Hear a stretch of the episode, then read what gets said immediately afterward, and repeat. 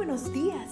Gracias por estar con nosotros en este bendecido día. Ven y juntos aprendamos y realicemos el estudio de nuestro matinal titulado Nuestro maravilloso Dios.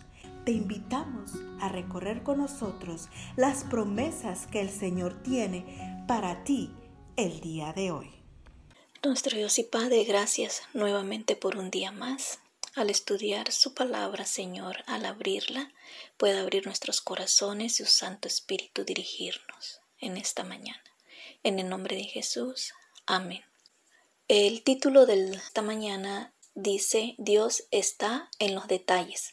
Nuestro versículo se encuentra en Marcos 3.1 y dice, Jesús entró otra vez en la sinagoga y había en ella un hombre que tenía una mano tullida. Crecí en un barrio de Caracas en el que era muy común llamar a la gente por apodos. En la mayoría de los casos el apodo era el producto de un defecto físico de la persona o de algo que hacía mal. Lo más curioso de este hecho no era tanto el apodo en sí, sino que en algunos casos nunca sabíamos el verdadero nombre de la persona, mucho menos su apellido. ¿Cómo es que durante años llamábamos por su apodo a una persona sin tomarnos la molestia de saber al menos su nombre? A mi mente vinieron esos recuerdos cuando pensé en el nombre del cual habla nuestro texto de hoy. En ocasión de su visita un día sábado a la sinagoga, una versión de la Biblia dice que el hombre tenía seca una mano. Otra dice que el hombre tenía la mano paralizada. Todavía otra dice que tenía una mano tullida. Me pregunto cómo lo llamarían en el pueblo, el tullido, el paralítico, el hombre de la mano seca. Es aquí donde entra en juego el título de nuestra reflexión para hoy. Dios está en los detalles. Este hecho, por cierto, ha sido atribuido al escritor francés Gustavo Flaubert en una sinagoga que por lo general se llenaba los sábados. ¿Por qué Jesús fija su atención precisamente en este hombre?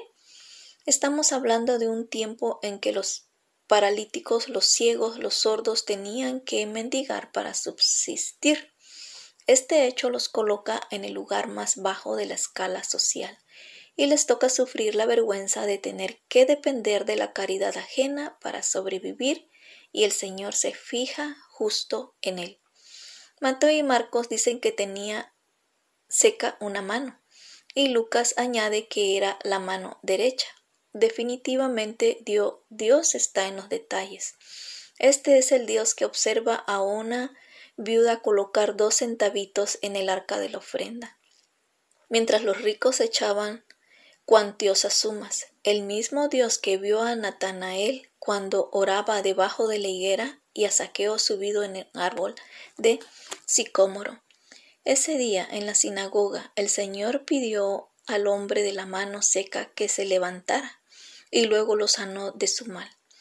Pero ese fue el segundo milagro del día. El primero se produjo cuando de todos los presentes la atención del Salvador se fijó precisamente en él. ¿No es también un milagro que el Señor se haya fijado en ti y en mí? Gracias Padre porque Eres lleno de detalles. Nos conoces, Señor, aún desde que estábamos en el vientre de nuestra madre. Gracias Jesús porque te interesas en los detalles de nuestra vida y también porque notas aún nuestros pequeños esfuerzos para agradarte. Que sigamos agradeciéndote Señor en este día. En el nombre de Jesús. Amén. Gracias Dios por darnos la tranquilidad necesaria para enfrentar los retos, alegrías y dificultades de este nuevo amanecer. Porque el Señor tu Dios está contigo. Como guerrero victorioso se deleitará en ti. Con gozo te renovará cada día con su amor. Te esperamos el día de mañana para continuar cobrando aliento en la palabra de nuestro maravilloso.